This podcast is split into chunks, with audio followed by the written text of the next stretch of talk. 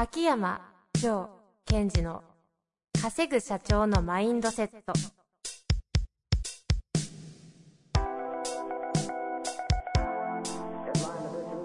なぜ一流の経営者たちはぶつかる壁を次々と越えられるのか。そこに隠されたマインドの正体。ポッドキャスト「稼ぐ社長のマインドセット」は上場企業から中小企業まで。エグゼクティブコーチングトレーナーとして人材開発を行ってきた秋山城賢治が経営や人生で役立つマインドの本質について分かりやすく解説しますこんにちは、遠藤和樹です。秋山条件地の稼ぐ社長のマインドセット。秋山先生、本日もよろしくお願いいたします。はい。よろしくお願いします。さあ、今日はですね、えー、4回に1回のはい。格言の条約条約の方ですね。ということでね、はい条約やってまいりたいと思いますので、よろしくお願いします。はい。では、今日私が選んだ格言です。はい格言っていうよりも、名言かもしれませんね。うんうん勝った時には謙虚さを。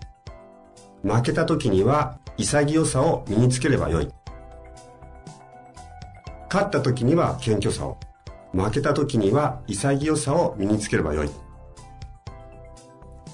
知らないです。誰ですか、これ？これ、あの、文章からするとすごい当たり前すぎますよね。はい。まあ当たり前っていうか、そうだよなと。うんうんうんこれね、マイケル・チャンなんですよ。あ、チャン、チャン。西堀さんのコーチコーチの。へえ、そんまあ我々年代の時にはもう彼は名プレイヤーでしたからね。うん。ふくらはぎがね、太ももぐらい太いあの、そうそうそうむちゃむちゃなしですよね、あれね。で、この言葉なんですが、はいえー勝った時には謙虚さを、そりゃそうだよねってよく言うじゃないですか。はいはいはい。で、ちょっとリスナーの方にもお聞きしたいんですが、うんうんじゃあ、勝った時にはこう、えばるなと、謙虚さを持ちなさいと言われた時に、どうやってやるんですか？謙虚さを。うん。謙虚さってどうやってやるか。うん。出た。いや、今、今、リスナー代表で、出たいやいでや、だってね、す。答えられない質問、これ。いや、だってですよ。よ。シンプルに、ほんと普通に、ええじゃあ自分が、えっ、と、ビジネスでバーンと売り上げ上がったと。で、ここで威張っちゃいけないと。うん謙虚になろうって思ったとしましょう。うん。じゃあどうやってやるんですかっていう。出た。確かに。なんかね、謙虚さを大事にって思いながら。ちょっと、あ、例えば、いやーあの、社長、今期すごいですね、お宅の会社と。売上利益え上がってると。あ、いやいや、そんな、めっそうもない。めっそうもございません。これ、謙虚さなんですかと。ーって言いながらね、顔の口角めっちゃ上がってたりね。そうそうそういやいや、そんなことないですよ。とかね、いろいろ確かに謙虚ってどうやってやるんだろう。で、じゃあもう一つ視点を変えて、はい。じゃあ負けた時には潔さを身につければいい。うん。これどうやってやるかですよね。出た、もう。どうしよう、この質問。でただ、はい私、後半の方が分かりやすい気がするんですよ。例えば数字がバーンと落ちたと。はい。くよくしてもしょうがないじゃ。うんん。で、どうするんですか？くよくしてもしょうがないから。気にしない。どっかで聞いた。どっかで聞いた。そう、気にしない。いやいや、乗っかっちゃダメですよ。そうですね。で、これ、あの、ちょっと回りくどいことで答え言うと、はい二つともやり方は一緒なんです、実は。なんだと？一緒？はい。本当ですか、はいはははは。全然わかんないな、これ。これは、はい二つとも、過去のものにするっていうやり方なんです。うーん。うん。おー扱いやすくなってきたぞ。つまり、はい数字が上がったと。うんじゃあ、で前年から130%バーンと売り上げ上がりましたと。うんうん。じゃあ、それはもう過去のものにしておくということですよね。うん。で、数字が落ちた。うん。過去。私たちは今しか生きられないので、うんうん。130%上がったと分かった瞬間、それはもう過去に後ろに流れて飛んでいくはずなんですよ。うん。ですから、まあ、マイケル・チャンという方は、あの、テニスプレイヤーでしたので、えっ、と、じゃあ1ポイント1ポイントとか、トーナメントで進んでる時に、勝った時に、お勝った勝ったと。じゃあ次も勝てるんじゃないかとかっていうことじゃなく、それはもう過去のことだよね、と。ということは、今、今、今の状態と未来だけを見ておけばいいですよっていうお話なんですね。はあ。は何ですか、そのはあ。なるほど。ほうほうほうほう例えばテニスの試合私もやりますけども、ええ、じゃあ今、えー、前のポイントをすごい気持ちよく打ったと。おーと。うん、どうでもいいと。今のスコアは、ね、えー、どのぐらいのセットで、何ポイントで、っていうのは今。じゃあどうなりたいのというだけのこと。でもね、いい気持ちいい過去の数字やり結果やいろいろ出してしまうと、うん、その過去の世界にね、浸りたくなりますからね。そうそうそうそう。で、それは、じゃあたまたま自分にとってハッピーだったらいいわけじゃないですか。でもアンハッピーだったら良くない。つまりこれをやってしまうと、過去のことが現在の未来にも影響を及ぼすっていう、そのプログラムを強化しちゃうわけですよ。で、これをね、ちょっとまた別の視点で言うと、いわゆるあの、過去のものにするっていうトーンがちょっと分かりづらければ、ゼロにしてほしいんですよ。うん。ゼロと言いますと。無にキス。うんうん。ですから売り上げがバーンと上がったら130%、そこがゼロ。ああ、はあはあはあ。そこからビジョンに対して、ゼロとビジョンしかないんですよ。じゃあどうやってやればいいか。うんうん。売り上げがバーンと落ちたと。落ちた瞬間、ゼロですよ、それが。ですから常にやったらいいなと思うのは、現状を認識することと、ビジョンの方を見ること、コアビジョンの方を見ること、っていうことを、こう、よく表してくれてる言葉だなと思う。はあ。勝った時に謙虚さを、負けた時に潔さと。そのやり方は、過去にすればいいか、ゼロにすればいい。なかなかね、できないんですよね。それを、囚われってことなんでしょうね。胸が痛い。そうですよね。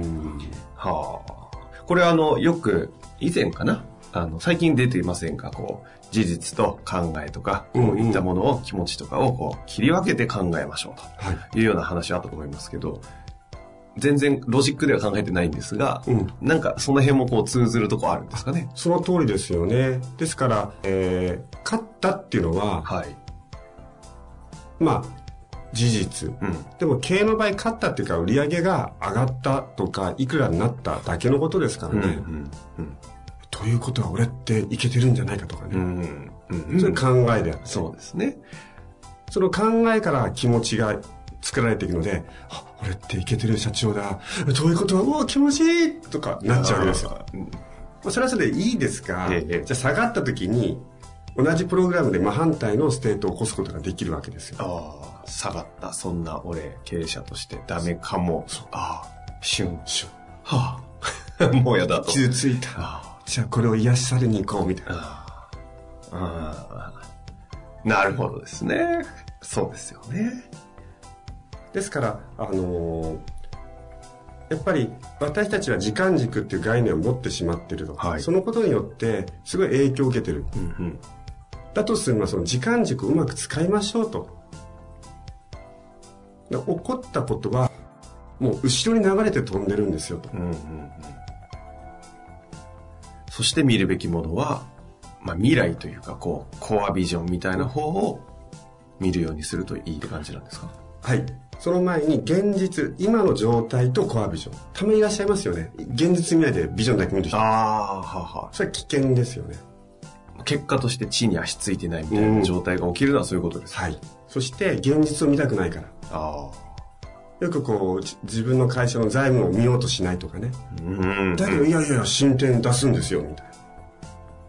それは怖がってるゆえに、コアビジョンの機能のさせ方を間違っちゃってる。ああ。ははまあ、ビジョン見ればそこからなんかこうエネルギーが入るっていうのは確かなのでそのことで現実を見ないようにしてる自分に気づかせないってこともやっちゃうのでですから事実は事実として見る若い時の20代とかでがむしゃらに頑張って、まあ、特にね、そこで起業とかしちゃったり、しちゃったりとかした時とかは、あえてそれを使うこととかもありますよね。あ、それは、あの、タイミング的にはありです。もはや今を見ないで、上ばっか見て、もう、地に足ついてない状態を受け入れてしまってやってやろうみたいな。それは戦略的にはいい作業ね。だって事実見たところで何にもないですかああ、そうですね。ら。いいものもないし悪いものもないんですよ。決してね、今を見ないことが、それがダメというより、うん、時においてはそれもありみたいなこともあるわけですよね。だって、時においてはそれもありっていうちゃんと今を見てますからね。そそういう状態の時っていうのは、はい、あえてじゃないですか。ああそうですね。それをあえてできてればいいってことなんですかね。マイケルちゃんを翻訳しましたか。いやそうそうそう。だから私がこの文章を見た時にさっきの一番最初に戻ってしまうんですが、はい、その謙虚さをっていう時にそのいやいやめっそうもございませんっていうことじゃないはずだから、うんうん、そこはやっぱりリスナーの方には今一度っていうかね確認しときってもらいたいなと、うん、でこの考え方は何でも使えてそのビジネスでいい時があったとか悪い時があった、うん、プライベートでいい時があった悪い時があったと、うん、それはそれが起こった瞬間後ろに流れて飛んでるってことに気づきましょうと、うん、っていうことですね、うん、というわけで今回の、えー、ジョー先生の選んだ格言、名言ですかね。うん。勝った時に謙虚さを、負けた時に潔さを。マイケルチャンさん。はい。ぜひね、今の条約を活かして、皆さん日常で使ってみてください。はい。というわけで、秋山先生本日もありがとうございました。はい。ありがとうございました。本日の番組はいかがでしたか？番組では秋山城賢治への質問を受け付けております。ウェブ検索で、秋山城と入力し、検索結果に出てくるオフィシャルウェブサイトにアクセス。その中のポッドキャストのバナーから質問フォームにご入力ください。また、オフィシャルウェブサイトでは無料メルマガも配信中です。ぜひ遊びに来てくださいね。